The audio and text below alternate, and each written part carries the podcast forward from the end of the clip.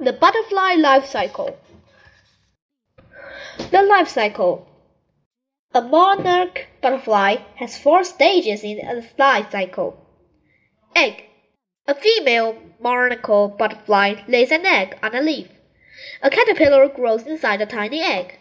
The egg hatches in 3 to 12 days. The hungry caterpillar eats all the time. First, the caterpillar eats its own eggshell. Then, the caterpillar eats the leaf it is on. The caterpillar grows quickly. Its skin does not grow. The caterpillar's skin spills and peels away. New skin is under the old skin. The caterpillar sheds its skin four to six times. The caterpillar grows for two to four weeks. Pupa. When the caterpillar is grown, it hangs from a branch. It sheds its skin one last time. The new skin is bright green. This green skin becomes hard. The caterpillar now is a pupa.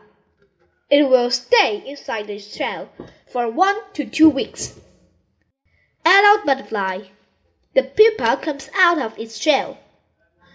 It's now a butterfly. Its wings are wet.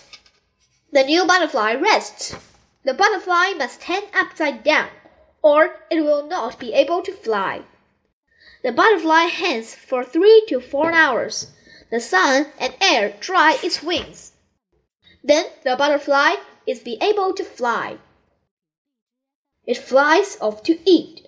It also searches for a mate.